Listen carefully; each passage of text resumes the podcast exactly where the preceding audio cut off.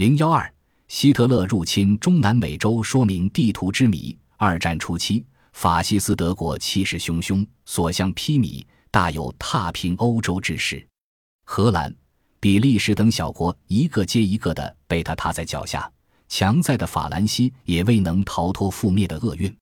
随后，希特勒调集了二百欧多架飞机，对英吉利海峡北岸的英国狂轰滥炸，同时准备实行海狮行动计划。越海入侵英国，日不落帝国一时间岌岌可危。然而，大西洋彼岸的美国孤立主义大行其道，到处是一片歌舞升平气氛。尽管英国一再欲求美国救援，尽管高瞻远瞩的罗斯福总统数度提出援助英国的提案，但美国国会对此一概持否定态度。形势实在逼人。一九四一年十月二十七日。是美国海军节，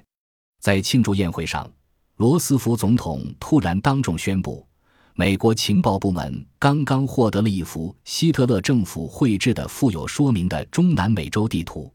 该图明确地将中南美洲十四个国家的疆界重新划分，如把阿根廷和巴西的领土都扩大，把委内瑞拉、哥伦比亚和巴拿马合并成一个受德国控制的新西班牙国家。把与美国利害攸关的巴拿马运河以至整个中南美洲都归人德国的势力范围。这份地图十分清楚地说明，纳粹的刺刀即将伸向美国的后院，其飞机将可以随时飞临美国南部各州的上空，美国自身的安全将失去保障。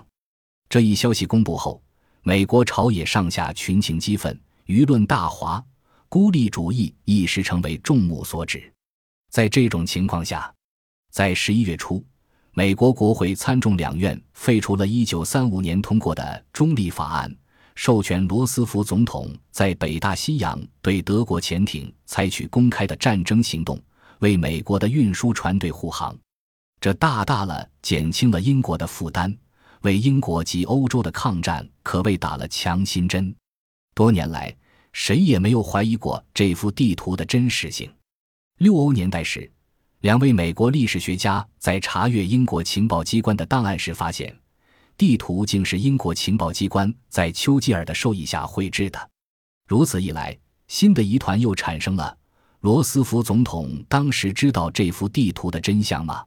他是真地相信实有其事，还是与丘吉尔达成默契，佯装相信以实现更积极的援助反法西斯事业的目的呢？